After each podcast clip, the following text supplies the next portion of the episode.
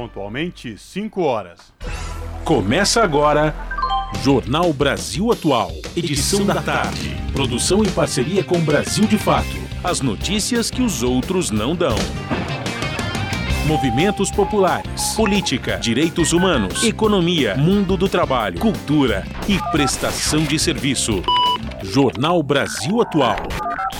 Edição da tarde. Olá, hoje é quarta-feira, 8 de fevereiro de 2023. O Jornal Brasil Atual começa agora comigo, Cosmo Silva, e com Larissa Borer. E estas são as manchetes de hoje. Um mês depois do terrorismo em Brasília, presidente Lula reforça, abre aspas, justiça será firme, fecha aspas.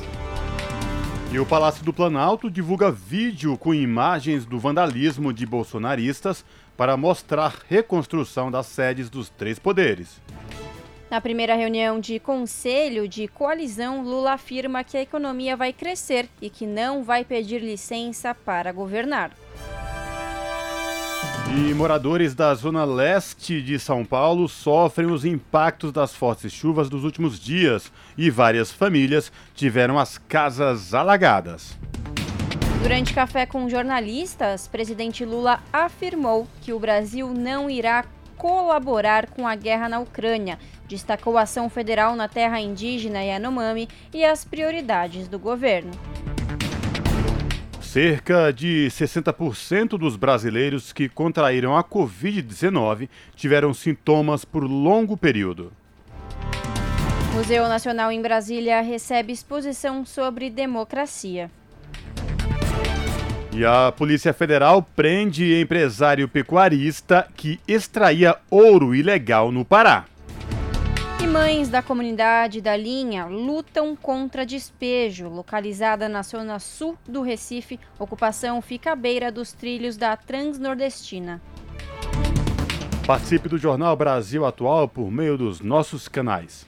No Facebook, facebook.com.br Rádio Brasil Atual. No Instagram, arroba Rádio Brasil Atual. Você participa também pelo Twitter, arroba RA Brasil Atual ou pelo nosso WhatsApp, o número é 11 968 93 7672. Você está ouvindo? Jornal Brasil Atual, edição da tarde. Uma parceria com Brasil de Fato. Na Rádio Brasil Atual. Tempo e temperatura.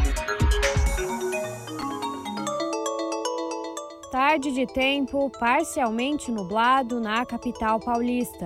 Os termômetros marcam 23 graus agora. Entre a noite e a madrugada, a temperatura deverá cair para os 19 graus. A previsão para o período é de céu encoberto, mas sem chuva. O ABC também tem tempo nublado nesta tarde. A temperatura está em 23 graus agora e deve cair para os 19 até a madrugada. No período, o tempo deve ser de céu encoberto, mas não há previsão de chuva. Mesma coisa em Mogi das Cruzes. A cidade tem tempo nublado nesta tarde, termômetros marcando 23 graus. Para a noite e a madrugada, a previsão é de céu encoberto, sem chuva e temperaturas próximas dos 19 graus. Sorocaba, no interior, tem tarde de tempo muito nublado e registro de trovoadas isoladas. Os termômetros estão marcando 22 graus agora. Até a madrugada, o tempo deve mudar. A previsão para o período é de céu limpo, sem chuva e temperatura na faixa dos 19 graus. Daqui a pouco eu volto com a previsão do tempo para amanhã. Na Rádio Brasil Atual, está na hora de dar o serviço. 5 horas e 4 minutos, vamos saber a situação do trânsito na cidade de São Paulo nesta tarde de quarta-feira. E, diferente de ontem, por conta da forte chuva que caiu na capital e também na região da Grande São Paulo, hoje o trânsito está mais tranquilo. A CET registra 19 quilômetros de lentidão em toda a cidade de São Paulo. Aí, nenhuma região pontualmente apresentando maiores índices de lentidão, aí o trânsito aparentemente tranquilo, segundo o site da Companhia de Engenharia de Tráfego aqui da capital paulista. Diferente de ontem, enquanto a CET e a Prefeitura Municipal suspenderam o rodízio municipal, ele volta a vigorar hoje. Portanto, é, veículos com placas finais 5 e 6 não podem circular no centro expandido. Trânsito aqui na Avenida Paulista tranquilo nos dois sentidos, tanto quem vai na Consolação, no sentido Consolação, como quem vai no sentido do Paraíso. E esta situação do metrô e os trens da capital, Larissa Bora? Exatamente, Cosmo. Como você mencionou, muito diferente de ontem. Hoje é de tranquilidade. Aqui, segundo o metrô, o site do metrô, todas as linhas operam em situação normal. Mesma coisa na CPTM, todas as linhas operam com situação normal. Cosmo, e a situação das rodovias nessa quarta-feira? Pois é, Larissa Borer. Rodovias Anchieta e Rodovia dos Imigrantes, trânsito tranquilo, segundo a Ecovias, que é a concessionária que administra o sistema Anchieta Imigrantes, motorista que pretende pegar as duas rodovias sentido litoral. Trânsito tranquilo para quem desce e esta mesma situação se repete para quem vem da Baixada Santista rumo à capital e o ABC Paulista, utilizando a rodovia Anchieta ou a rodovia dos Imigrantes, isso com boa visibilidade no trecho de serra, aí segundo informações da Ecovias, que é a concessionária que administra o sistema Anchieta Imigrantes. E é isso, você que está nos ouvindo tem uma informação diferente para nos passar, manda para a gente no WhatsApp. O número você já sabe, é o 11 96893 7672. Rádio Brasil Atual. Rádio Brasil Atual 98,9. Rádio Brasil Atual 98,9 FM. As notícias que as outras não dão e as músicas que as outras não tocam. Participe da programação pelo WhatsApp. WhatsApp 968937672 968937672 Rádio Brasil Atual 98,9 FM. Jornal Brasil Atual. Edição da tarde. 5 horas mais 7 minutos. E o Palácio do Planalto publicou nesta quarta-feira, dia 8, vídeo institucional reforçando a defesa da democracia brasileira para marcar o um mês desde que apoiadores do ex-presidente Jair Bolsonaro, do PL, promoveram atos de terrorismo em Brasília. O material reúne imagens oficiais feitas no dia dos atos de vandalismo contra as sedes dos três poderes da República invadidos pelos golpistas. Imagens da reconstrução dos prédios do Congresso, do Supremo Tribunal Federal e do Planalto são comparadas às da tentativa de destruição. A peça lista também as medidas sobre o assunto adotadas pelo governo nas semanas seguintes. O vídeo recebeu o título de Democracia Restaurada e foi divulgado pelo presidente Lula. O material detalha os crimes de que os bolsonaristas são acusados e que estão sendo apurados pela Polícia Federal e Procuradoria-Geral da República entre eles os delitos, terrorismo, associação criminosa, atentados contra o patrimônio cultural, dano ao patrimônio público da União e tentativa de golpe de Estado. O vídeo também destaca o trabalho dos funcionários que atuam na limpeza e no restauro do Palácio do Planalto. As declarações de Lula ao longo do último mês também são recuperadas na peça institucional que encerra com uma fala do presidente sobre a necessidade de pacificar o país. A sociedade brasileira está precisando de um pouco de paz. Eu quero reconstruir o direito de as pessoas viverem com tranquilidade Fecha aspas. Jornal Brasil Atual, edição da tarde, são 5 horas e 9 minutos e a gente continua repercutindo os atos golpistas do 8 de janeiro deste ano, porque passado um mês centenas de pessoas seguem presas pelos atos golpistas. Relembre com a repórter, repórter Priscila Mazenotti como foram os ataques a prédios da esplanada em 8 de janeiro. Eram três horas da tarde em Brasília quando começou o quebra-quebra. Centenas de pessoas desciam a esplanada em direção ao Congresso numa manifestação golpista e pela intervenção militar. Do lado de fora dos prédios da Câmara, do Senado, do Palácio do Planalto e do Supremo, pouca resistência da polícia.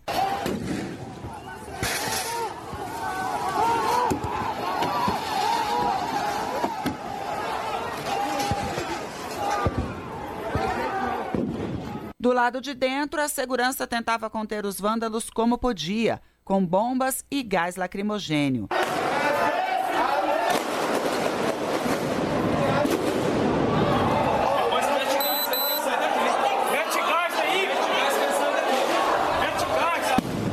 O presidente Lula estava em Araraquara, no interior de São Paulo, numa viagem para ver de perto os estragos provocados pela chuva e logo veio o decreto de intervenção na segurança pública do Distrito Federal por 30 dias e reforço no policiamento da esplanada com o Exército e o batalhão de elite das polícias. Não existe precedente o que essa gente fez e por isso essa gente terá que ser punida. E nós, inclusive, vamos descobrir quem são os financiadores desses vândalos que foram a Brasília. Nós vamos descobrir os financiadores e todos eles pagarão com a força da lei esse gesto de responsabilidade, esse gesto antidemocrático e esse gesto de vândalos e de fascistas. Desde cedo, o ministro da Justiça Flávio Dino acompanhava do local que estava ocorrendo. Somente ali, no próprio domingo, mais de 300 pessoas foram presas em flagrante. Os crimes, os mais diversos: atos terroristas, golpe de Estado, ameaça, incitação ao crime. Penas que juntas podem chegar a 20 anos de prisão mas poucas horas depois dos ataques, Dino reafirmou a importância da democracia. Lamentavelmente, ainda há pessoas nesse instante na internet falando em continuidade dos atos terroristas. E não conseguirão, não conseguirão destruir a democracia brasileira. É preciso dizer isso cabalmente, com toda a firmeza e convicção. E o prejuízo foi milionário. Destruição de obras de valor inestimável, como uma tela de Di Cavalcante do acervo do Planalto, orçada em 8 milhões de reais, um relógio pêndulo do século XVII e que pertencia a Dom João VI, uma escultura de Bruno Giorgi e um painel de Atos Bulcão na Câmara. Isso sem contar as mesas, cadeiras, computadores atingidos. O estrago maior foi no plenário do Supremo, que precisou de reposição de praticamente todos os móveis. No dia seguinte, enquanto a equipe de restauradores e da limpeza entrava em ação, a polícia levava para detenção os envolvidos e desmontava o acampamento em frente ao QG do Exército em Brasília de onde vinham as orientações para essa ação golpista, segundo o interventor Ricardo Capelli. É importante registrar a, a, centralidade daquele acampamento em todos os atos criminosos praticados no Distrito Federal ao longo dos meses de novembro, dezembro e que culminaram no dia 8. E os financiadores foram um dos alvos das investigações. Ricardo Capelli disse que foi possível fazer uma radiografia de onde vinham os ônibus para Brasília com pessoas que pretendiam participar do ato. Anderson Torres, então secretário de Segurança do DF, foi preso. Na casa dele foi encontrada uma minuta de decreto para instaurar um estado de defesa no TSE e, com isso, anular o resultado das eleições. O governador do DF, Ibanez Rocha, foi afastado. Os dois em depoimento se isentaram de responsabilidade, mas no relatório final, o interventor Ricardo Capelli foi bem claro. Houve omissão por parte das autoridades, como confirmou em entrevista exclusiva à Rádio Nacional. O senhor Anderson Torres assumiu no dia 2 e no próprio dia 2 ele começa o desmonte do núcleo da Secretaria de Segurança Pública, gerando uma grande estabilidade. Ele faz isso, viaja, e quando o relatório é encaminhado ao seu gabinete, ele sequer estava no Brasil, ele estava viajando. Tudo isso são uma sucessão de coincidências que acabam com o desastre do dia 8 sinceramente, não me parece coincidência. O fato é que hoje, 30 dias depois dessa tentativa de golpe, centenas de pessoas ainda estão presas. Mais de 100 mil denúncias foram encaminhadas por e-mail e analisadas. A Advocacia Geral da União pediu o bloqueio dos bens dos presos, num total aí de 18 milhões de reais. Anderson Torres continua preso e Ibanez Rocha afastado. O ex-presidente Jair Bolsonaro foi incluído no inquérito por determinação do ministro Alexandre de Moraes e as investigações continuam. Nesta terça-feira mesmo, quatro policiais militares foram presos na quinta fase da Operação Lesa Pátria. Da Rádio Nacional em Brasília, Priscila Mazenotti. 5 horas 15 minutos. E servidores que trabalham no Congresso Nacional fizeram na tarde desta quarta-feira um ato em defesa da democracia. O evento no Salão Negro do Congresso ocorre um mês após os ataques golpistas que depredaram as sedes dos três poderes. No dia 8 de janeiro, Câmara e Senado foram alvo de vândalos que invadiram o Congresso, destruíram móveis e equipamentos, quebraram vidraças e rasgaram obras de arte. O ato desta quarta, de acordo com os organizadores, serve para mostrar que a democracia não se dobra aos ataques golpistas. Logo no início do evento, foi feito um minuto de silêncio em homenagem às vítimas do terremoto na Turquia e na Síria. São 5 horas e 16 minutos. E o Museu Nacional em Brasília recebe exposição sobre democracia. A mostra foi planejada em 2022, no período de transição para o governo do presidente Lula, e foi criada para marcar a retomada do setor cultural no Brasil. Quem traz os detalhes é Daniela Almeida. Até 26 de fevereiro, o Museu Nacional da República em Brasília abriga a exposição Brasil Futuro As Formas da Democracia. Desde o primeiro dia do ano, o espaço tem servido para reflexão sobre a permanente construção da democracia, especialmente após os atentados aos três poderes da República em 8 de janeiro, que nesta quarta-feira completam um mês. A mostra foi planejada em 2022, no período de transição para o governo do presidente Lula, e foi criada para marcar a retomada do setor cultural no Brasil. A diretora do Museu Nacional da República, Sara Seilert, conta que a exposição ganhou mais repercussão após os atos golpistas, atraindo um público maior. Estamos aqui atentos e ainda em resistência, né? Porque não é como se é, a democracia tivesse garantida nesse país, né? A gente tem que estar o tempo todo em resistência, em trabalho de luta por essa conquista. Para a historiadora e antropóloga Lilian Schwartz, uma das curadoras da mostra, o impacto dos atentados à democracia é imenso, mas a tornará ainda mais forte.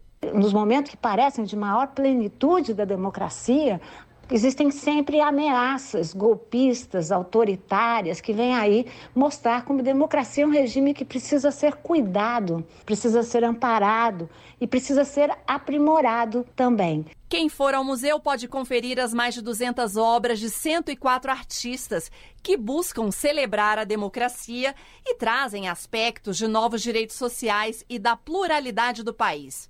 A designer Vitória Giacomo visitou o museu e se diz impactada com o que viu. Assim, nessas pessoas que foram lá, que fizeram tudo isso. Falta vir aqui, eu acho, estudar um pouquinho do que, que essas pessoas, do que, que esses artistas estão trazendo aqui, do que, que eles estão movimentando mesmo, trazendo para discussão e produzindo, né? As visitas à exposição Brasil Futuro, as formas de democracia, são gratuitas até 26 de fevereiro de 9 horas da manhã às 6 e meia da tarde, de terça a domingo. O Museu Nacional da República fica no centro de Brasília, entre a Catedral e a rodoviária do Plano Piloto.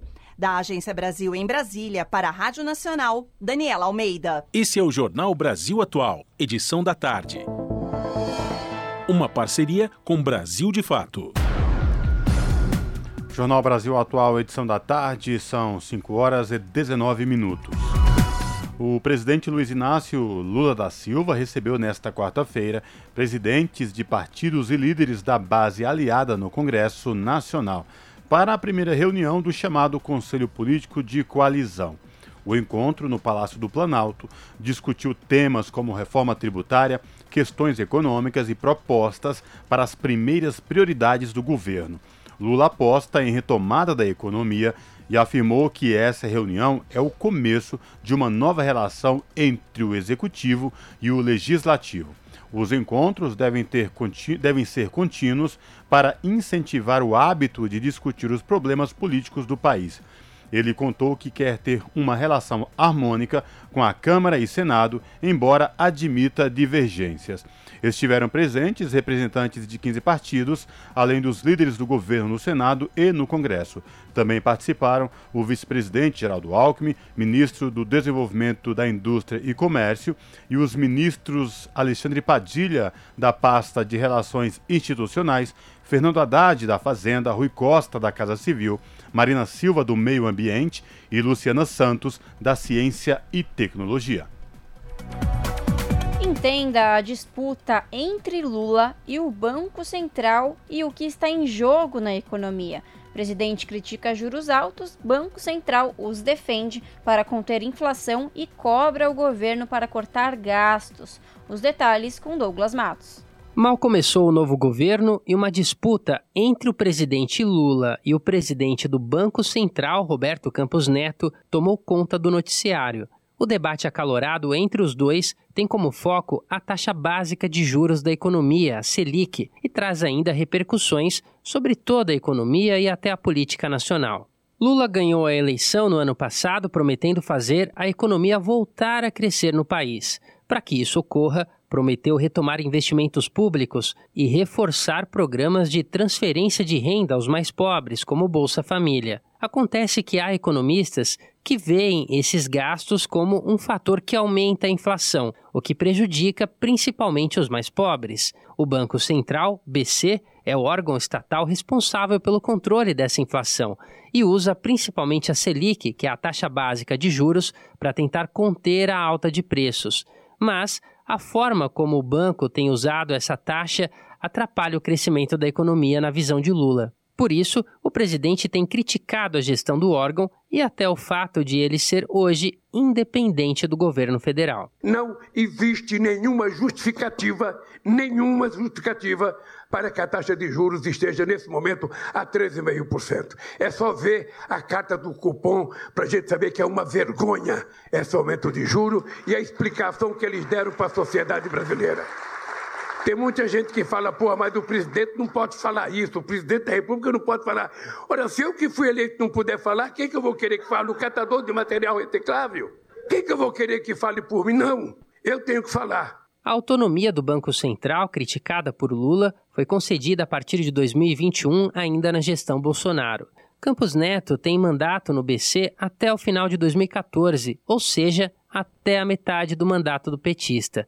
A Selic é a taxa de juros referência da economia nacional e o patamar dela é definido pelo Copom, o Comitê de Política Monetária do Banco Central, conforme a avaliação da entidade sobre a economia. Quando o Copom vê a inflação subindo, tende a aumentar a Selic. Quando ela aumenta, aumentam também os juros cobrados em empréstimos, financiamentos e crediários. Economistas mais alinhados à agenda liberal e ao mercado financeiro reprovam as críticas de Lula ao Banco Central e defendem a autonomia do órgão. Para eles, o governo deveria, na verdade, cortar gastos para que a inflação caísse e assim os juros fossem reduzidos. Como afirma Andrew Storfer, da ANEFAC, a Associação Nacional dos Executivos de Finanças, Administração e Contabilidade. O Banco Central é independente, ponto.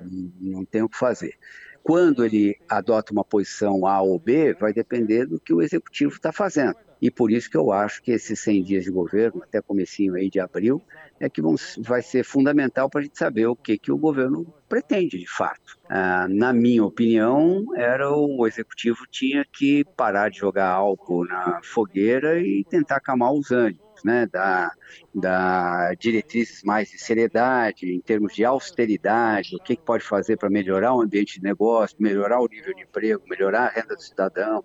Acho que esse é o, é o, é o foco que deveria ter. Não ficar criticando juros ou qualquer coisa desse tipo. Outros economistas, porém, veem o Banco Central sendo gerido com base nos interesses dos grandes bancos, que têm lucrado como nunca por conta da alta dos juros no Brasil. Para eles, o governo Lula está sendo chantageado para contrariar o seu projeto político. Márcio Postman, economista e professor da Universidade Estadual de Campinas, a Unicamp, dá razão ao descontentamento do novo governo. Ele lembra que o Brasil é o país com a maior taxa de juros real do mundo. O presidente Lula, entendo, está correto nas afirmações que tem feito em relação à posição adotada pela direção do Banco Central, que insiste em manter o patamar da taxa de juros básicas muito elevada, sem paralelo mundial Segundo Postman, as críticas são corretas principalmente porque a gestão de Campos Neto no Banco Central não tem conseguido cumprir o dever de colocar a inflação dentro da meta, mesmo com juros altos. Campos Neto preside o BC há quatro anos. Em 2021 e 2022, a inflação estourou a meta.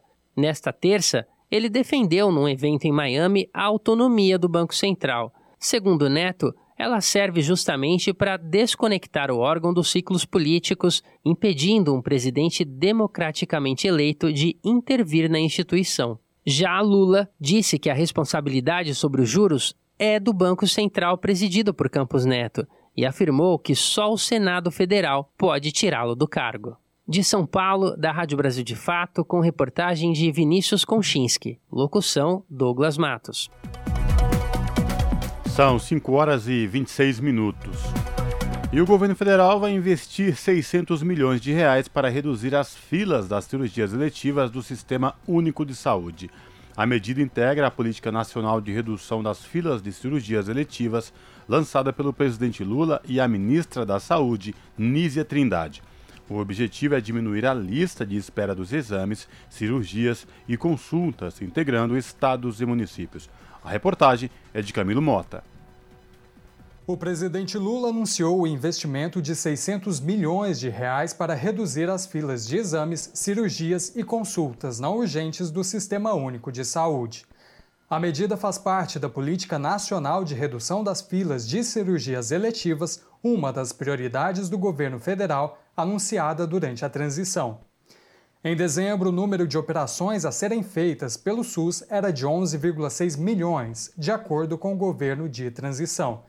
Mas o número de pessoas à espera é impreciso, visto que um mesmo paciente pode estar em mais de uma das diversas filas existentes, e não há dados unificados. O anúncio ocorreu na última segunda-feira durante o lançamento da unidade oftalmológica Supercentro Carioca de Saúde, no Rio de Janeiro. O objetivo é atender as unidades da federação de acordo com as demandas, como afirmou a ministra da Saúde, Nízia Trindade. Hoje, com esse lançamento, nós estamos trabalhando com os planos de cada estado do Brasil para que a gente possa avançar a partir de uma visão das necessidades de cada estado. Vamos começar com as cirurgias e vamos caminhar é, para os exames diagnósticos, para a questão das especialidades, de uma forma muito integrada com estados e municípios. Então, de acordo com a vice-presidenta da Associação Brasileira de Saúde Coletiva, Marília Luvison, uma medida importante para aumentar a oferta do Sistema Único de Saúde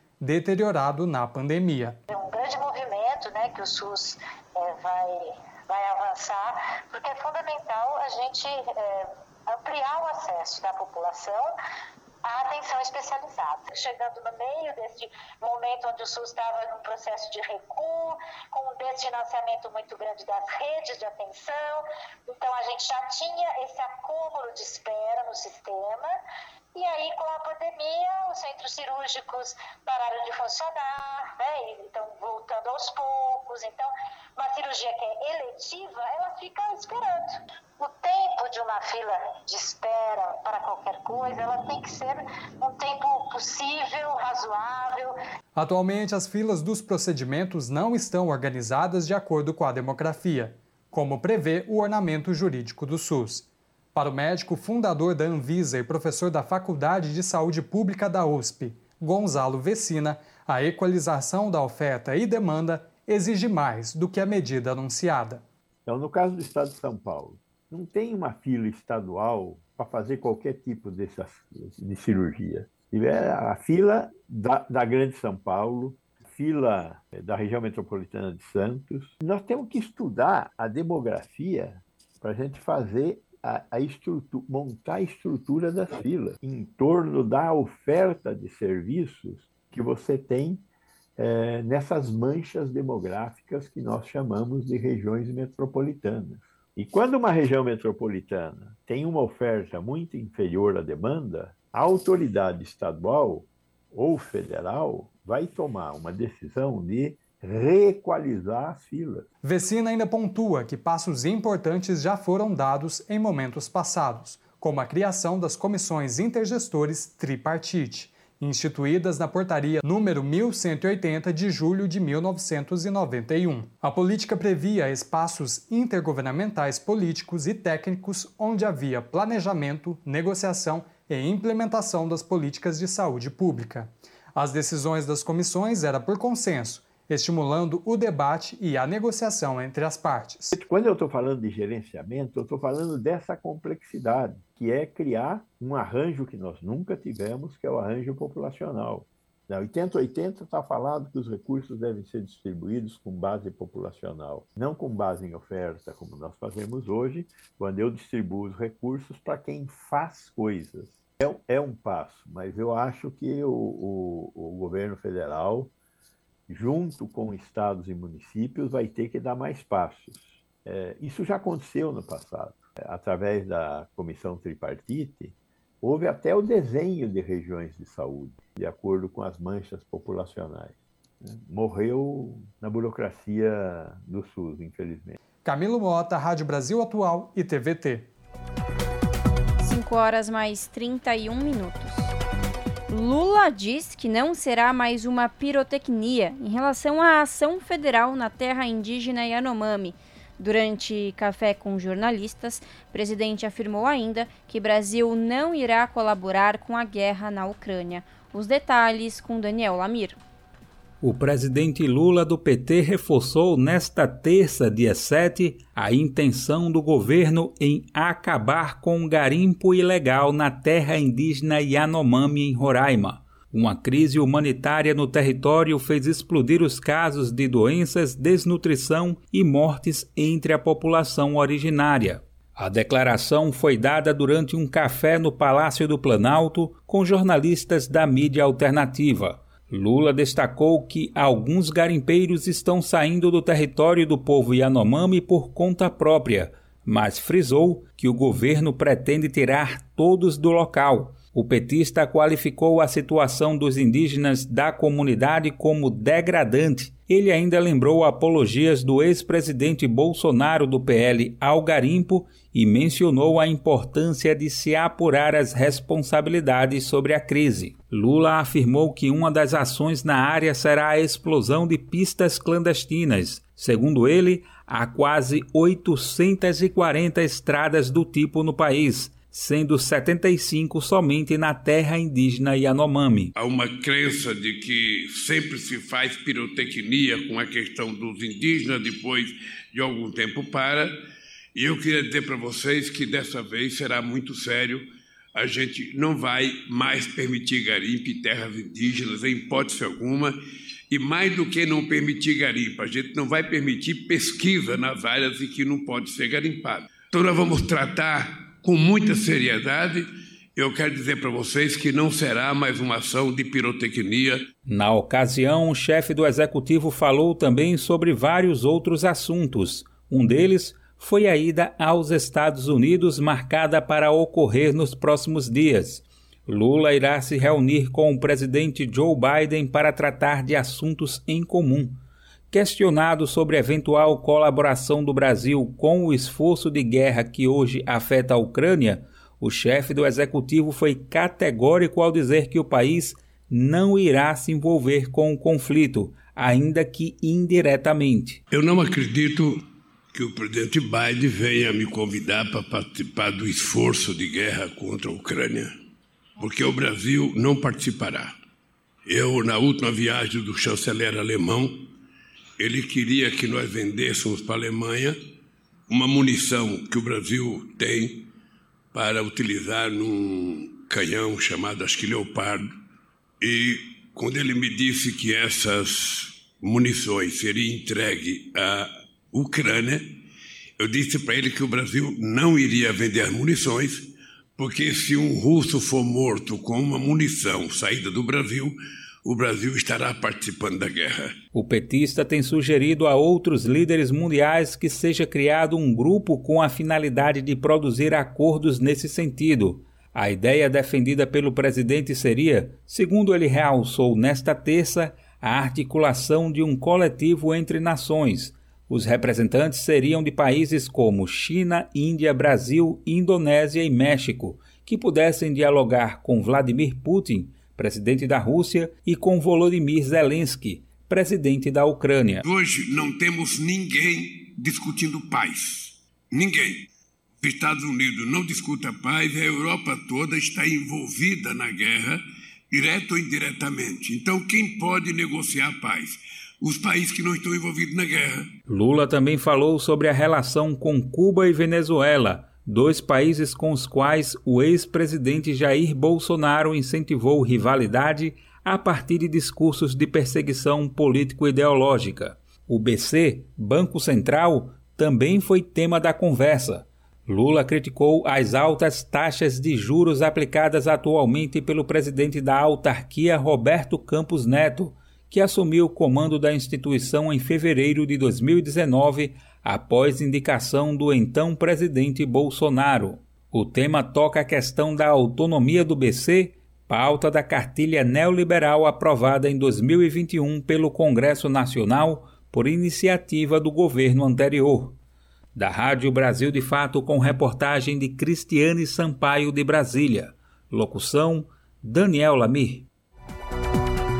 São 5 horas e 36 minutos. A Petrobras anuncia redução de 40 centavos no preço do diesel. De acordo com o comunicado da companhia, a redução se deve à busca pelo equilíbrio dos preços da Petrobras aos praticados no mercado nacional e internacional. Mais detalhes na reportagem de Fabiana Sampaio.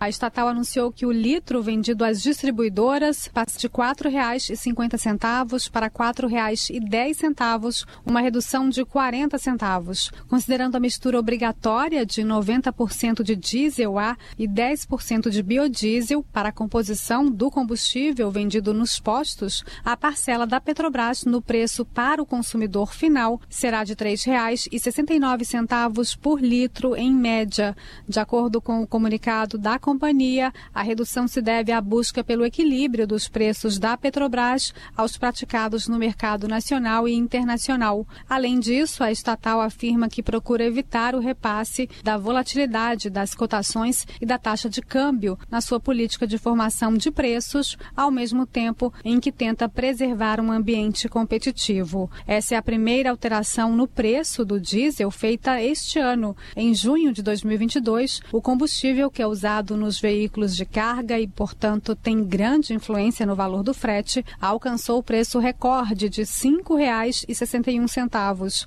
Nos meses seguintes, algumas reduções foram anunciadas, a última em dezembro, quando passou de R$ 4,89 para o preço atual. Da Rádio Nacional no Rio de Janeiro, Fabiana Sampaio. Esse é o Jornal Brasil Atual, edição da tarde. Uma parceria com Brasil de Fato. 5 horas mais 38 minutos. Ministra de Relações Exteriores da França visita o Brasil.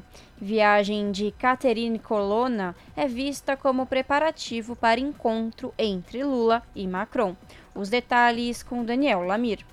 A ministra de Relações Exteriores da França, Catherine Colonna, chega nesta quarta, dia 8, ao Brasil ela vai participar de um encontro oficial com o presidente Luiz Inácio Lula da Silva, do PT, e com os ministros Mauro Vieira, das Relações Exteriores, e Marina Silva, do Meio Ambiente.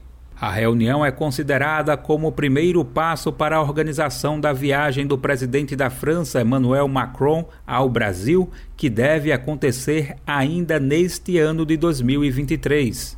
Na pauta de discussão estão agendas relacionadas ao meio ambiente, defesa, ciência e tecnologia, além de coordenação bilateral no Conselho de Segurança das Nações Unidas. Outros assuntos em debate serão as políticas voltadas à preservação da Amazônia, o acordo comercial entre Mercosul e União Europeia e a guerra na Ucrânia. A ministra francesa deve reiterar o pedido de que o Brasil se some a uma frente ocidental em apoio à Ucrânia. O presidente brasileiro, no entanto, já afirmou em mais de uma ocasião que pretende liderar um grupo de países que negocie a paz entre Moscou e Kiev. No dia 26 de janeiro, os dois presidentes conversaram por telefone sobre cooperação em temas ambientais, a guerra na Ucrânia e a defesa da democracia. Macron também expressou seu apoio a Lula depois da invasão da sede dos três poderes no dia 8 de janeiro. Em declarações a meios locais, Coloná disse que sua viagem busca restabelecer boas relações com o Brasil e criar pontes com empresários brasileiros. De Brasília, a chefe da diplomacia francesa viajará a São Paulo para se encontrar com o governador Tarcísio de Freitas, do Republicanos. Coloná ainda se reunirá com a filósofa Djamila Ribeiro no espaço Feminismos Plurais, fundado pela ativista no ano passado na capital paulista. A juíza Domitila Mansur e a gerente institucional do Fundo Socioambiental Casa, Cristina Ofeu, também devem acompanhar o encontro. Em 2022, o Brasil exportou 3,5 bilhões de dólares para a França e importou cerca de 4,9 bilhões de dólares, segundo o Ministério de Desenvolvimento, Indústria, Comércio e Serviços. O Brasil é o maior parceiro comercial da França na América Latina, com 21% do comércio, segundo a Câmara de Comércio Brasil-França. Da Rádio Brasil de Fato, com reportagem de Michele de Melo, de São Paulo. Locução: Daniel Lamir. 5 horas e 41 minutos. Lula cria grupo de trabalho para reverter a extinção da Ceitec, estatal referência na fabricação de chips. Empresa sediada em Porto Alegre é conhecida como estatal do Chip Boi, por ter criado o chip para rastreabilidade bovina. Os detalhes com Lucas Weber. O presidente Lula determinou a criação de um grupo de trabalho para estudar a reversão do processo de extinção da Ceitec, uma estatal fabricante de chips e condutores criada em 2008. A medida foi publicada em portaria no Diário Oficial da União nesta quarta-feira, dia 8. Os estudos serão coordenados pelo Ministério da Ciência, Tecnologia e Inovação, ao qual a estatal é vinculada. Também vão participar representantes da Advocacia Geral da União, da Casa Civil e de três ministérios: da Fazenda, da Gestão e Inovação e do Desenvolvimento, Indústria, Comércio e Serviço.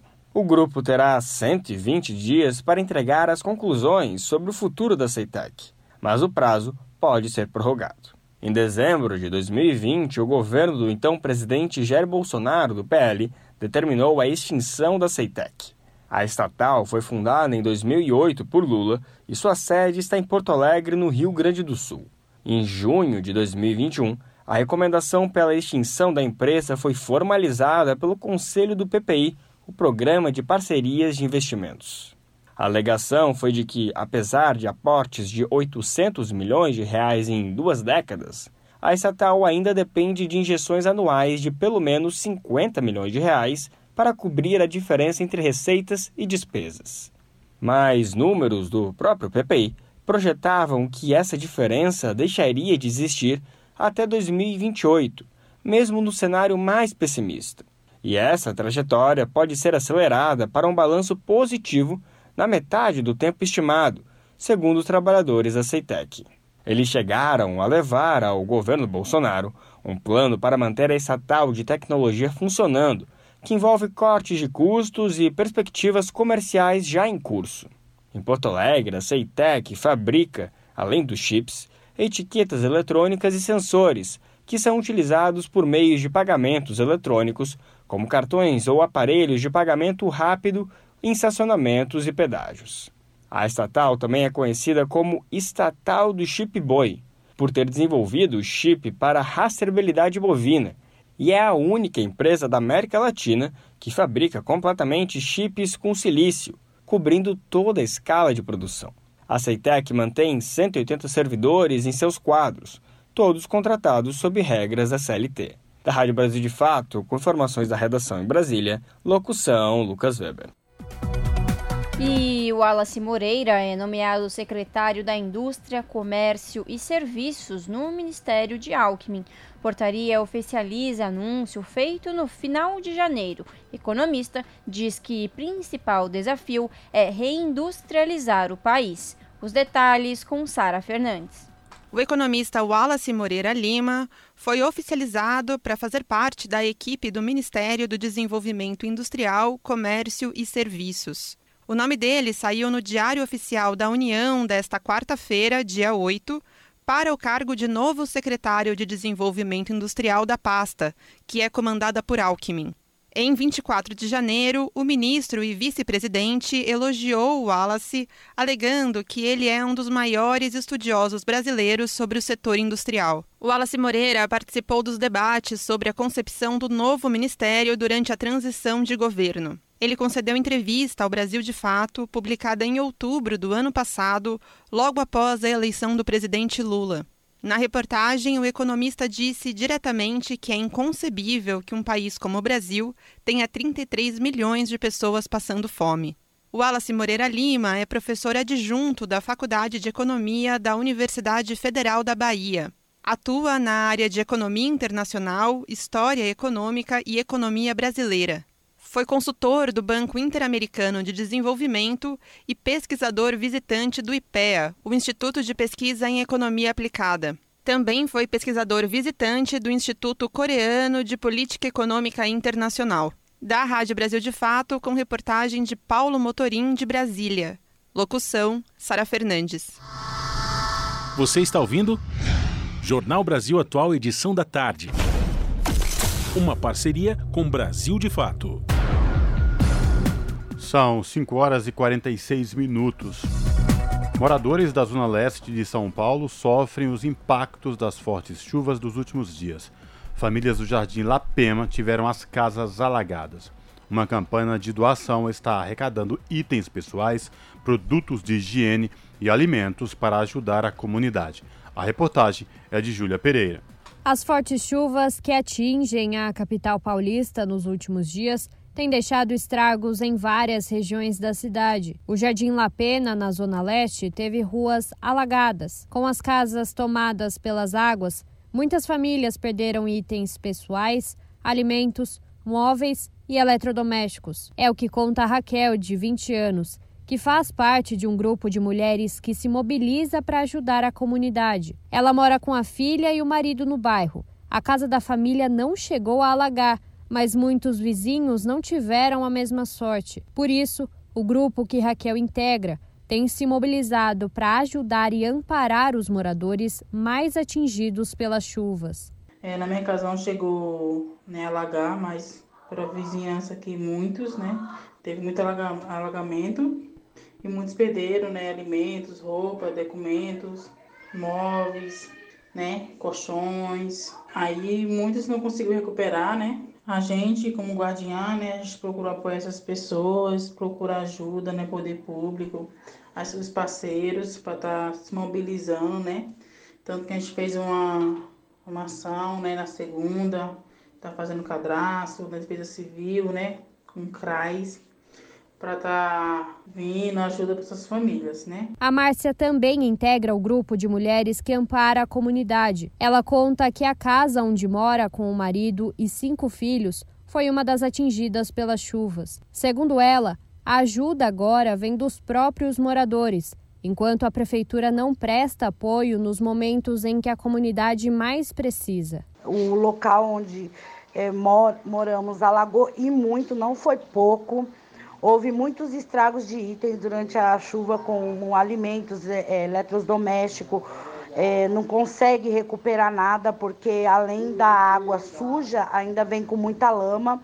A situação das outras famílias são a mesma que a minha.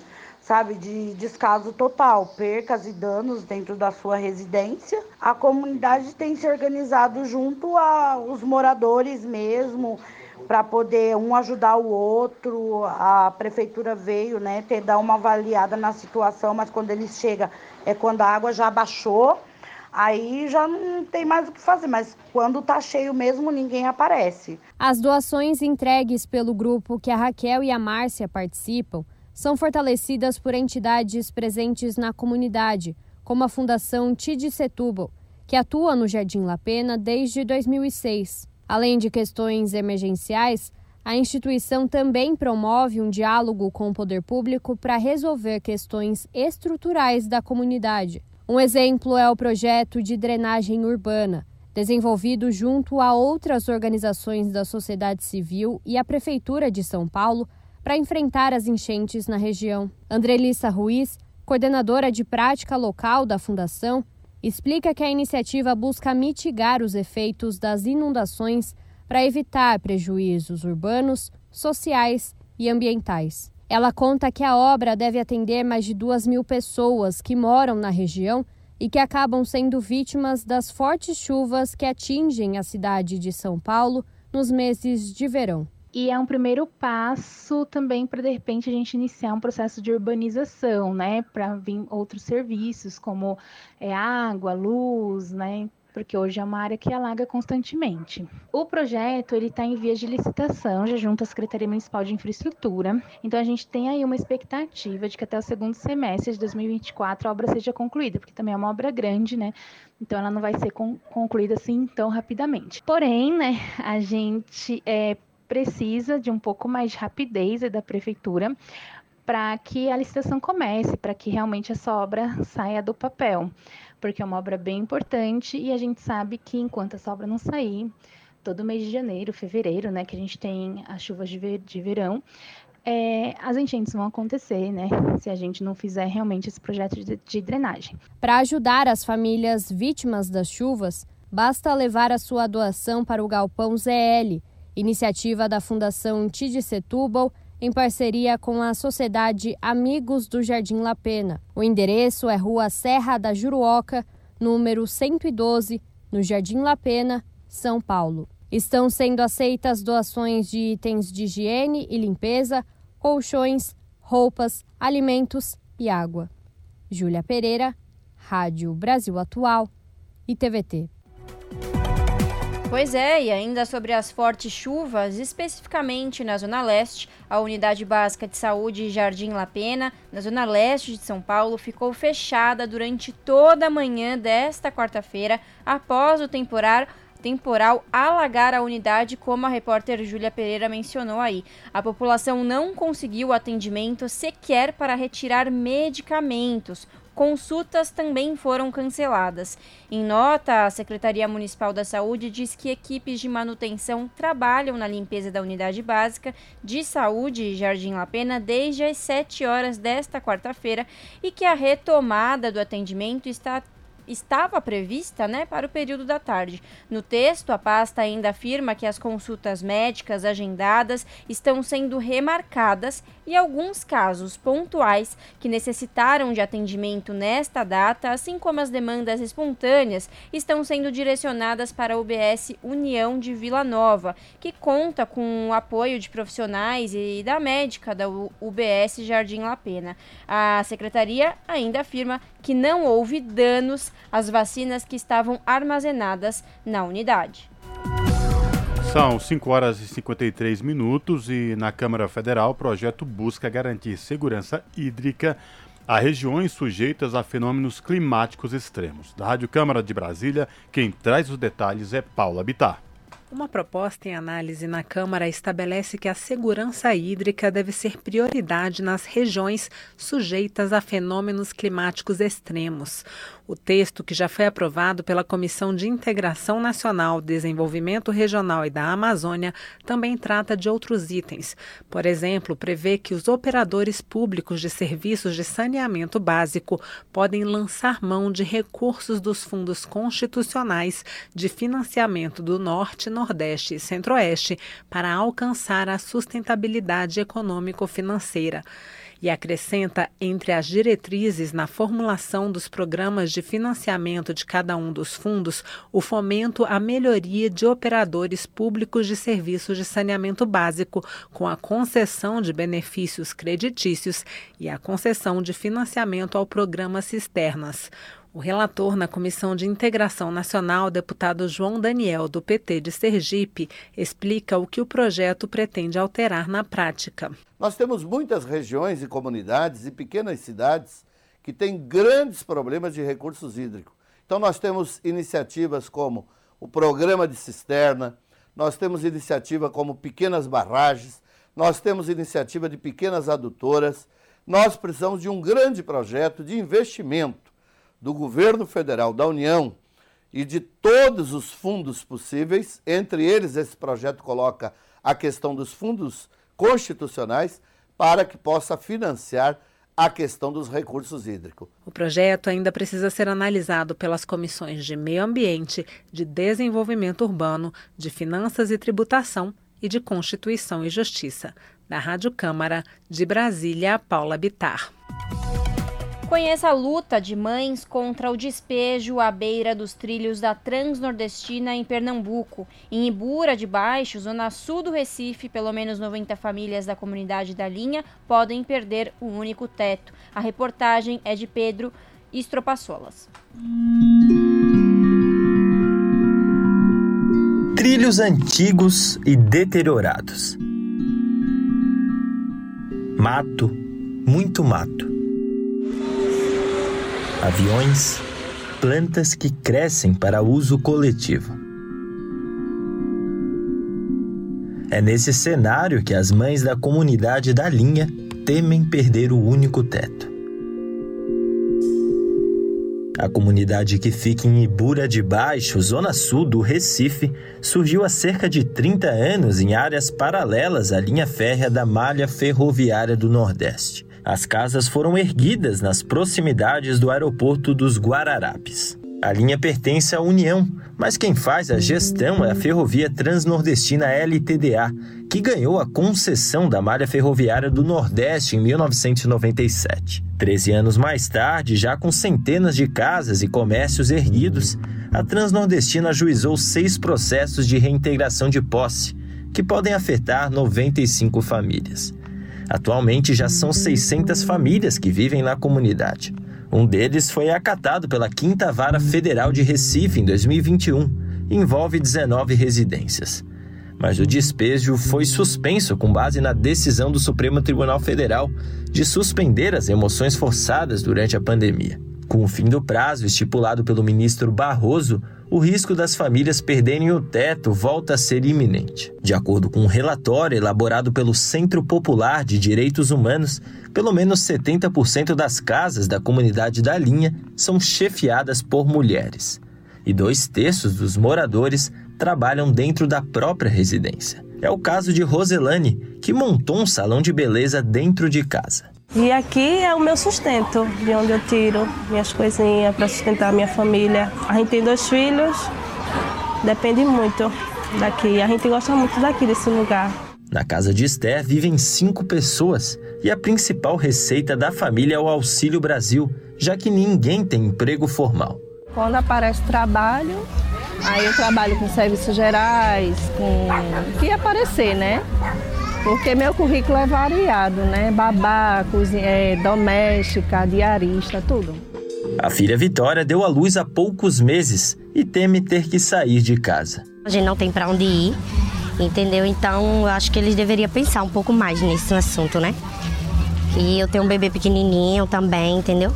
Daí vai ser um pouco difícil isso, né? É a nossa casa aqui, a única, né, que a gente tem.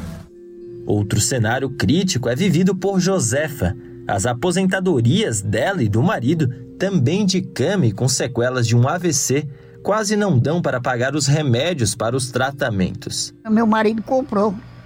Meu marido vendeu um carro que ele tinha semi-novo para comprar isso aqui e fazer, né? Mas se eu sair daqui, eu, eu mesmo não sei para onde eu vou, para o pé da ponte, porque eu e ele não somos mais ninguém. A área ameaçada por despejo abriga duas zonas especiais de interesse social que são áreas demarcadas para a construção de moradias populares. Dos 4.238 quilômetros da antiga Malha Nordeste, só um trecho de cerca de mil quilômetros está ativo, entre os estados do Ceará e Maranhão. O restante está abandonado ou subutilizado, como é o caso do trecho que corta a comunidade da linha. O desejo dos moradores é que o ramal subutilizado seja extinto, ou pelo menos que menos famílias sejam desalojadas. A justiça decidiu que todas as casas que estão a menos de 21 metros dos trilhos sejam removidas. Os moradores querem uma área menor, de 6 metros e meio de distância dos trilhos, largura da faixa de segurança. A concessionária transnordestina pertence à Companhia Siderúrgica Nacional, cujo sócio é o milionário Benjamin Steinbrück. Segundo o CPDH, dos 194 processos de reintegração de posse de autoria da Transnordestina em Pernambuco, seis estão na comunidade da linha. São mais de 5 mil famílias ameaçadas de despejo em todo o estado. Da Rádio Brasil de Fato, Pedro Estropaçolas.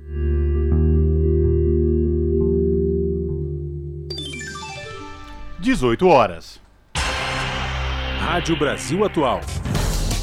Para sugestões e comentários, entre em contato conosco por e-mail redação@jornalbrasilatual.com.br ou WhatsApp DDD 11 96893 7672. Acompanhe a nossa programação também pelo site redebrasilatual.com.br.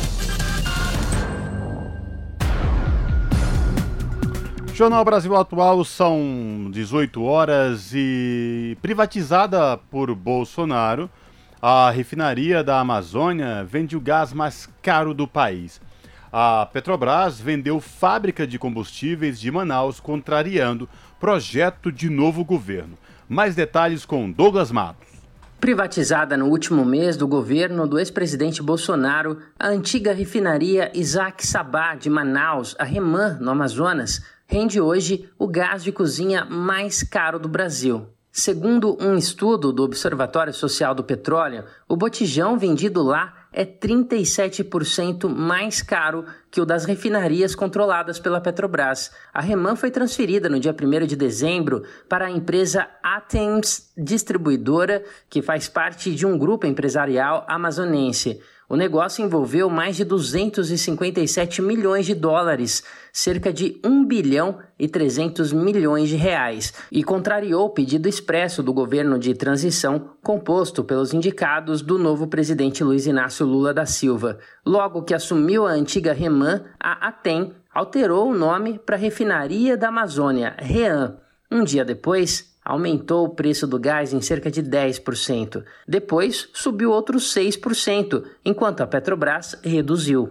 E o aumento na refinaria acabou sendo repassado por distribuidoras aos consumidores de Manaus e região. Dados da ANP, a Agência Nacional do Petróleo, apontam, por exemplo, que antes da privatização, um botijão de 13 quilos custava menos de 113 reais no Amazonas, em média. No início de fevereiro, o botijão já superava os 123 reais, uma alta de quase 9%. Marcos Ribeiro, presidente do Sindicato dos Petroleiros do Amazonas, lembrou que a Petrobras é uma empresa estatal, pública, que atua de forma integrada em todo o país e fornecia combustíveis à região norte a preços compatíveis com os da média nacional, porque tinha estrutura e dever público de fazer isso.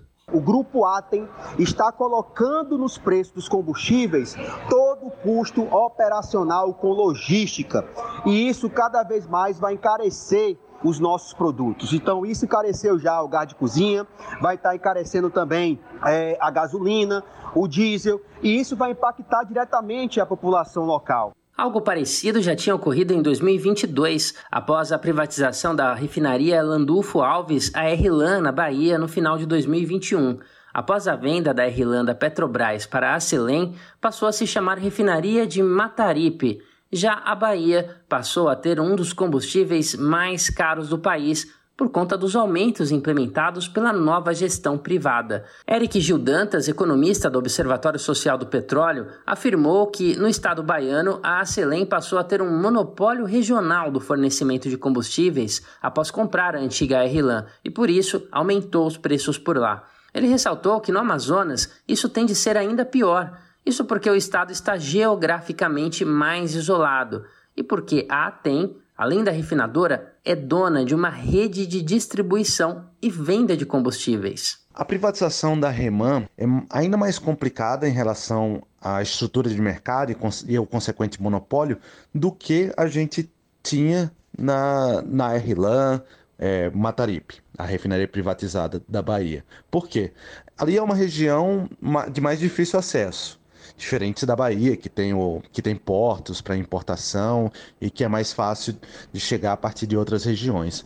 Ali, a, a, a refinaria privatizada, ela vai ter, ela tem basicamente o monopólio também da estrutura de recebimento é, de, de logística da, da importação de combustíveis via Reman, via a refinaria privatizada. Além disso, a TEM também atua na distribuição. Então ela vai, ela tem a, ela vai ter poder tanto no refino quanto na distribuição. Tá? É uma criação ainda mais perversa de um monopólio privado. E, e a gente já observa isso no, nos preços, né? Porque a nova refinaria privatizada de, do Amazonas consegue ter preços ainda maiores do que a Mataripe, do que a refinaria privatizada na Bahia, porque a estrutura de mercado é ainda mais perversa e ainda mais monopolista. Segundo o Observatório Social do Petróleo, no caso do gás, o preço da REAN é 14% maior do que o da refinaria de Mataripe. De dezembro a janeiro, ele ficou 10% mais caro. A ATEM declarou que o reajuste do gás ocorreu para suprir os custos na aquisição do produto junto à base da Petrobras, isso em Urucu, no município de Coari, que fica a 370 quilômetros de Manaus. Segundo a empresa, ela agora é responsável por arcar com os custos da operação, com o terminal aquaviário e transporte de navio para receber o gás da Petrobras e revendê-lo em Manaus, o que afeta o preço do produto.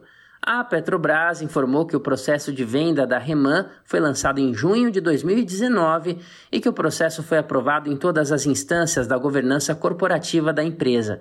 A estatal destacou ainda que a venda integra o compromisso firmado durante o governo Bolsonaro pela Petrobras com o CAD, que é o Conselho Administrativo de Defesa Econômica, para a abertura do setor de refino no Brasil. De São Paulo, da Rádio Brasil de Fato, com reportagem de Vinícius Konchinski. Locução: Douglas Matos. 18 horas mais 6 minutos. Levantamento identifica 2.800 pistas de pouso na Amazônia. Map Biomas indica que número é maior que o dobro do registrado na ANAC. A reportagem é de Nelson Lim. Levantamento feito pelo MAP Biomas, divulgado nesta segunda-feira, revelou mais de 2.800 pistas de pouso na Amazônia, número que é mais que o dobro das pistas que estão legalmente registradas na ANAC, Agência Nacional da Aviação Civil. Além disso, 804 dessas pistas estavam dentro de uma área protegida, 320 no interior de terras indígenas e mais de 450 a menos de 5 quilômetros de um garimpo. De acordo com a organização, o objetivo na divulgação desse mapa é contribuir no trabalho de acabar com essas pistas clandestinas que ficam na Amazônia. O coordenador técnico do mapeamento de mineração do MAP Bioma, César Diniz, explicou que apesar das pistas clandestinas poderem ser utilizadas para outros fins ilícitos, como o tráfico de drogas ou o transporte ilegal de madeira ou animais silvestres, é o garimpo que utiliza de forma intensa esse meio de transporte na Amazônia, tanto para trazer maquinário quanto para o escoamento do ouro. Dentro da floresta, em especial dentro de terra indígena e de conservação, não existe uma rede de rodovias e até mesmo portos que permitam que você atraque com os seus navios para fazer o transporte fluvial ou rodoviário do maquinário que entra, do maquinário que precisa ser consertado e do próprio ouro. Então, por essa razão logística, o transporte aéreo é quase sempre utilizado pelos garimpeiros. César também sugeriu alternativas para evitar que garimpeiros expulsos da terra indígena Yanomami voltem. Monitorar em tempo real a abertura de novas frentes garimpeiras. A gente precisa monitorar as máquinas pesadas que são vendidas para propósito garimpeiro a gente precisa é, dificultar a compra de mercúrio metálico. Ainda segundo o levantamento, cerca de 12% da área de garimpo no país é ilegal, o que equivale a 23 mil hectares de terra, uma área equivalente à cidade de Recife, capital de Pernambuco. Da Rádio Nacional em São Paulo, Nelson Lim. 18 horas mais 9 minutos. Ampliação da assistência à usina Anomami depende da saída de garimpeiros. A avaliação é de Ricardo Tapeba, secretário nacional de saúde indígena. A reportagem é de Jackson II.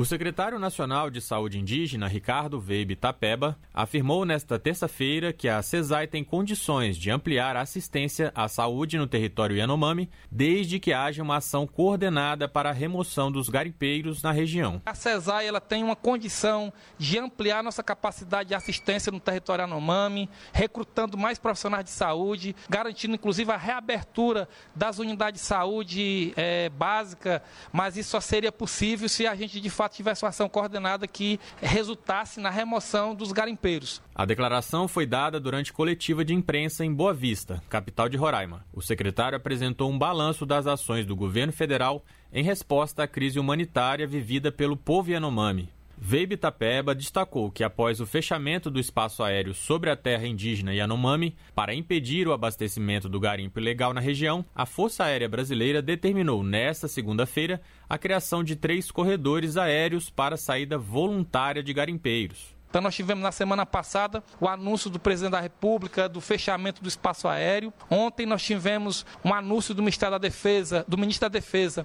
de abertura de três corredores aéreos também para que os garimpeiros saiam de forma voluntária. Amanhã estão vindo aqui para Boa Vista uma comitiva também de ministros para visitar a casa de apoio, para visitar o território Anomami e possivelmente também serão anunciadas algumas medidas com relação a esse plano de desintrusão do, do território Anomami. O secretário do Ministério da Saúde ainda afirmou que o governo pretende fazer uma intervenção federal no Distrito Sanitário Especial Indígena Yanomami. Isso porque, de acordo com o Veib Itapeba, o território foi vítima de aparelhamento político nos últimos anos. Com a colaboração de Daniela Longuinho, para a Rádio Nacional em Brasília, Jackson II. E o nosso contato agora no Jornal da Rádio Brasil Atual é com a Clara Assunção. A Clara que é repórter do portal da Rede Brasil Atual, redebrasilatual.com.br. Olá, Clara, tudo bem? Seja bem-vinda. Olá, Cosmo, tudo bem? Boa tarde para você, para o nosso ouvinte e a nossa ouvinte que nos acompanham. Clara, fala para a gente quais destaques do portal da RBA você traz para os nossos ouvintes aqui no Jornal da Rádio Brasil Atual, edição da tarde. Cosmo, quem for hoje no nosso site da Rede Brasil Atual vai poder conferir detalhes do grupo especial que foi criado nessa terça pela Advocacia Geral da União, a AGU, voltado para a defesa dos povos indígenas. Esse grupo vai articular e uniformizar estratégias jurídicas em processos que envolvem essas comunidades originais segundo uma portaria que foi publicada hoje no Diário Oficial da União e assinada pelo novo advogado-geral da União, o Jorge Rodrigo Araújo Messias. E a oficialização desse grupo especial de assessoramento jurídico marca também nessa terça o Dia Nacional dos Povos Indígenas, que vem sendo comemorado hoje. A gente apurou, Cosmo, que um dos focos de trabalho desse grupo especial será a arguição de descumprimento de preceito fundamental, a ADPF 709, é, é uma DPF que está em trâmite no Supremo Tribunal Federal, o STF, sobre a relatoria do ministro Luiz Roberto Barroso, e ela trata da garantia de instalação de barreiras sanitárias para a proteção das terras indígenas e a elaboração de um plano de enfrentamento à pandemia de Covid-19. O nosso ouvinte deve se lembrar que essa medida foi proposta em 29 de julho de 2020, né? Ainda no primeiro ano da pandemia, pela articulação dos povos indígenas do Brasil, a APIB, partidos políticos, é, e justamente ela foi proposta por conta do descaso com a saúde indígena pelo então governo de Jair Bolsonaro. Essa DPS, desde então, ela já obteve decisões favoráveis na corte, só que o governo anterior do Bolsonaro continuou descumprindo as ações cautelares que foram concedidas pelo STF. Tanto, Cosmo, que em maio do ano passado, os autores da DPF denunciaram em uma petição o estado de calamidade que se encontrava o grupo em função da omissão do, da gestão bolsonarista. E aí tem até uma nova atualização sobre esse, sobre esse processo, porque ontem, na segunda, o Conselho Federal da Ordem dos Advogados do Brasil, a OAB, aprovou a participação da entidade no processo e ela deve também entrar no, no, nessa, nessa, ação nos próximos dias como uma parte requerente, Cosmo. Ô Clara, e esse grupo especial criado pela AGU para, para, a defesa dos povos indígenas se faz muito necessário, porque o que jogou luz aí a esse problema todo foi essa crise humanitária no território Yanomami, mas lembrando que os povos originários vêm sendo atacados nos últimos quatro anos pelo governo anterior ataques sem precedentes. É, o, os povos Yanomami são um dos, dos problemas, mas os povos originários em todo o território nacional vêm sofrendo bastante nos últimos quatro anos, não é, Clara?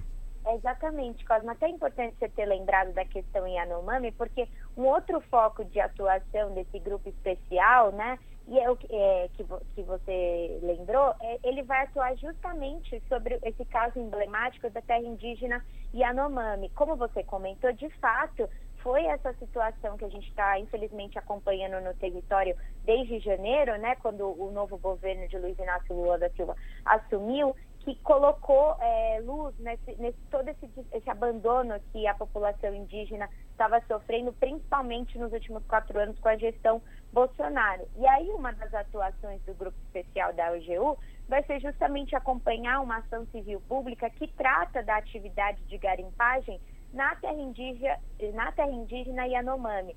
Esse processo, Cosmo, ele tramita na Justiça Federal. Em 2021, ele chegou a obter liminares determinando uma série de medidas que eram para proteger os Yanomamis e remover os garimpos ilegais de seus territórios. Só que, como a gente acompanhou no caso das medidas sanitárias que deveriam enfrentar a pandemia nas terras indígenas, o governo do ex-presidente Jair Bolsonaro também não cumpriu essas ações para proteger os Yanomami dos invasores. E como nosso ouvinte sabe, né, ao contrário, a gestão bolsonarista defendia as atividades garimpeiras. Só que essa combinação de crimes ligados ao garimpo, né, Cosmo, provocou o que a gente está vendo agora, né, por conta, porque ele, porque assumiu um novo governo, que é essa a maior tragédia humanitária deste século no Brasil, que acomete justamente os povos Yanomami. É, como a gente vem noticiando, a terra indígena chegou a uma situação de emergência sanitária, é, crianças, adultos, idosos estão em condições dramáticas de saúde, eles são vitimados por doenças como malária, pneumonia, desnutrição, contaminação por mercúrio, enfim. E, e justamente todo esse caos né, levou o novo governo Lula a decretar emergência em saúde pública no último dia 20. Então, o grupo especial da AGU, que foi criado hoje, a princípio vai atuar sobre esses dois processos que eu comentei, né? O primeiro, o das medidas sanitárias de enfrentamento à Covid, da saúde indígena, e esse segundo, sobre o garimpo em território Yanomami.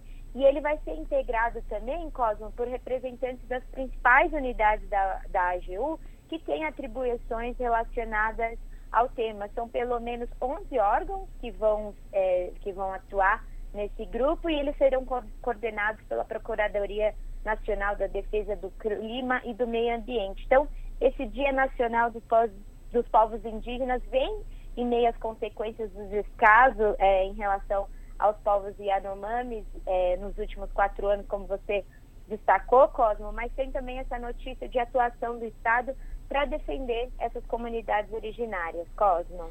Perfeito, Clara. Eu reforço aí o convite para os nossos ouvintes aqui do Jornal da Rádio Brasil Atual, edição da tarde, acessar o portal da Rede Brasil Atual, redebrasilatual.com.br e conferir na íntegra esta reportagem da Clara Assunção. Clara, prazer falar contigo mais uma vez. Cuide, espero falar contigo em uma próxima oportunidade, viu? Abraço. Abraço, Cosme. Eu que agradeço o espaço. Falamos aqui com a Clara Assunção, no jornal Brasil Atual. Brasil de Fato 20 anos. Apoie e lute.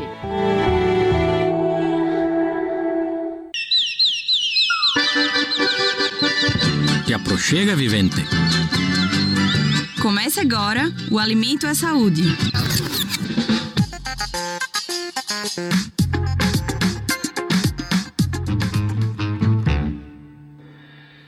O famoso kefir é um probiótico, ou seja, um agrupamento natural e granulado de micro-organismos vivos, bactérias e leveduras, cuja ingestão traz benefícios à saúde se administrado de maneira correta. O probiótico é tradicionalmente ingerido como bebida fermentada, que pode ser consumido com água e açúcar mascavo, o chamado kefir de água, ou ser fermentado no leite. A nutricionista Vanessa Siciliano fala um pouco sobre os benefícios do consumo de ao menos um copo de 200 ml por dia do probiótico. A bebida fermentada é, a partir do kefir pode conter sais minerais, por exemplo, cálcio, ferro, fósforo, vitaminas do tipo A, vitaminas do complexo B, C, D e uma quantidade interessante de proteínas e de aminoácidos essenciais. A nutricionista reforça ainda que o alimento pode ser consumido por quem tem intolerância à lactose, porque durante a fermentação do kefir no leite, ele quebra as moléculas desse nutriente. Toda uma restauração da microbiota intestinal, combatendo inflamações intestinais, do cólon, de todo o trato digestório, pode auxiliar no combate às alergias, melhora a candidíase e quem tem problema com lactose pode ser consumido normalmente. A estudante do sexto semestre de nutrição, Laura Escobar, ficou sabendo do kefir durante uma feira de nutrição há três anos. Ela recebeu a doação de mudinhas da bactéria de água e de leite e alerta para alguns cuidados no trato do probiótico que não é comercializado e precisa de uma atenção especial me enjoou um pouco, minha vida começou a ficar mais corrida para cuidar deles, porque eles são como filhos, eles precisam de cuidados diários, né? A gente tem que sempre prestar atenção se já fermentou, uh, tem que prestar atenção nos utensílios que a gente utiliza, não pode utilizar utensílios de metal, tem que ser de vidro ou plástico, até a, a peneira que você vai usar não pode ser metálica, ela tem que ser plástica também. A nutricionista Vanessa ensina como fermentar o kefir de leite é, você vai colocar essa colônia de kefir, normalmente é em torno de uma colher de sopa de grãos, né? E um pote de vidro com uma quantidade em média de 500 ml de leite, deixar ele tampado com um paninho e deixar ele fermentar por 24 horas. Após 24 horas, você coa esse líquido, ele já vai estar na consistência de iogurte e aí você pode ser usado para qualquer finalidade. O iogurte tem que ficar na geladeira e pode ser consumido em até três dias. O kefir de água fermenta da mesma forma. Basta apenas substituir o leite e acrescentar uma colher de sopa de açúcar mascavo. Depois, o pote deve ser tampado com um pano e descansar por 24 horas em temperatura ambiente. Os micro-organismos se reproduzem rapidamente e aumentam de tamanho. Portanto, muitas pessoas doam os grãos para quem também tem interesse em se alimentar e nutrir com o probiótico. Nas redes sociais, o Kefir tem grupos específicos e fóruns, que ajudam a obter o alimento e as instruções de como cuidá-lo. De São Paulo, da Rádio Brasil de Fato, Normodara. Você está ouvindo? Jornal Brasil Atual, edição da tarde. Uma parceria com Brasil de Fato.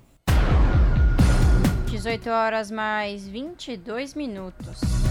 E Semana do Cinema tem ingressos mais baratos em todo o país. Começa amanhã e vai até 14 de fevereiro em todo o país, com ingressos no valor único de apenas 10 reais. Confira os detalhes com a repórter Ana Lúcia Caldas. O que te lembra?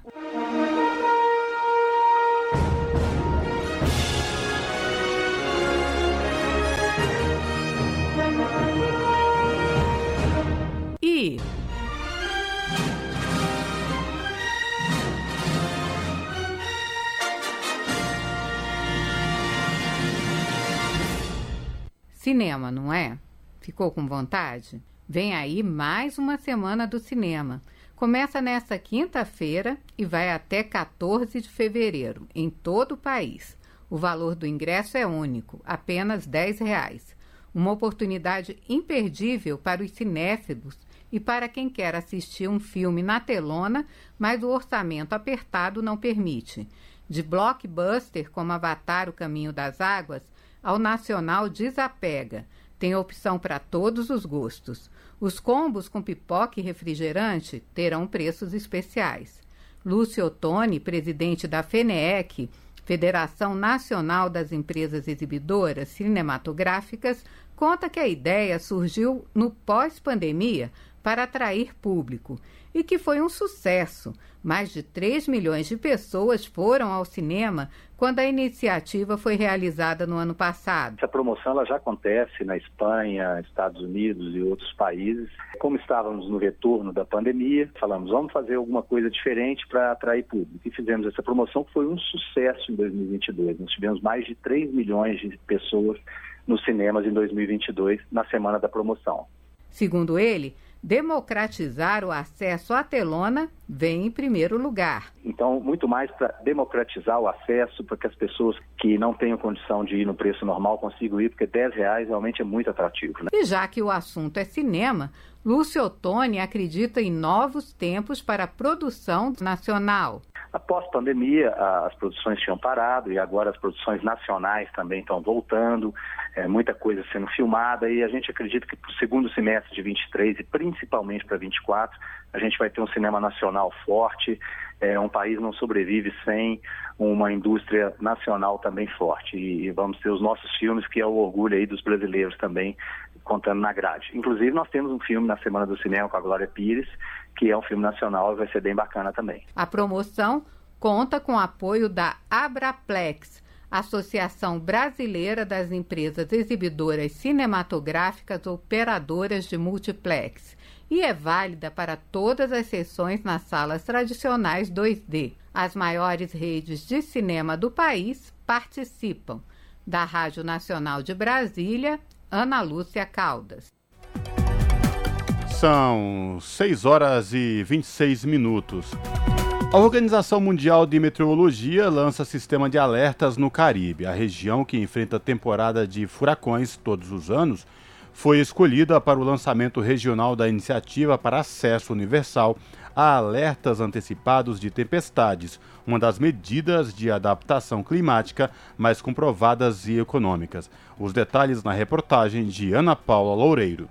Líderes do Caribe e das Nações Unidas participaram do primeiro lançamento regional de um plano para garantir que todas as pessoas estejam protegidas por sistemas de alerta precoce até 2027. O evento aconteceu em Bridgetown, capital de Barbados, na terça-feira. Com os crescentes riscos climáticos, o foco é mobilizar os líderes nacionais a apoiar a iniciativa Alerta Precoce para Todos.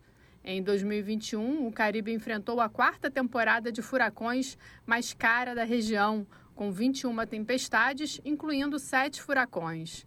Em novembro, o secretário-geral da ONU, Antônio Guterres, já havia anunciado o plano durante a Conferência de Mudanças Climáticas, a COP27, no Egito.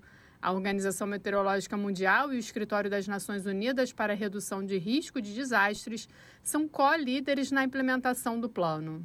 Ambas as agências informaram que menos de 50% dos países do globo estão protegidos por sistema de alerta precoce de vários perigos. O alerta é uma das medidas de adaptação climática mais comprovadas e econômicas. Ele não apenas salva vidas, reduzindo a mortalidade por desastres em até oito vezes, mas também diminui as perdas econômicas após as catástrofes climáticas. Segundo o secretário-geral da OMM, Peter Italas, o número de desastres relacionados ao clima em todo o mundo aumentou cinco vezes nos últimos 50 anos, mas nem todos os países do Caribe possuem sistemas completos de alerta precoce. Da ONU News em Nova York, Ana Paula Loureiro. Na Rádio Brasil Atual, tempo e temperatura. A quinta-feira terá tempo parecido com o de hoje em São Paulo.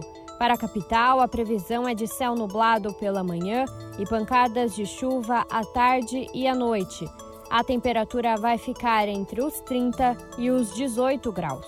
No ABC, a quinta-feira terá sol entre nuvens pela manhã. Para a tarde e à noite, a previsão é de pancadas de chuva. Os termômetros vão ficar entre os 27 e os 17 graus. Em Mogi das Cruzes também, a quinta-feira terá sol entre nuvens pela manhã e pancadas de chuva à tarde e à noite. A temperatura máxima será de 28 e a mínima de 17 graus. Em Sorocaba, no interior, a quinta-feira também será de sol entre nuvens pela manhã. Pode ter chuva na cidade e região, mas apenas no período da tarde. A temperatura vai ficar entre os 31 e os 17 graus.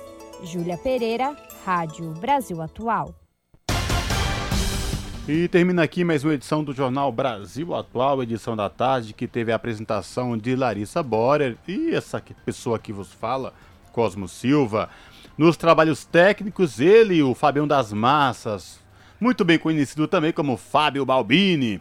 Na sequência, você fica com Papo com Zé Trajano e depois tem o seu jornal na TVT que começa pontualmente às 7 da noite, TVT canal 44.1 digital e também transmitido no YouTube da TVT, youtube.com barra A gente volta amanhã a partir das 5 horas da tarde. Tchau!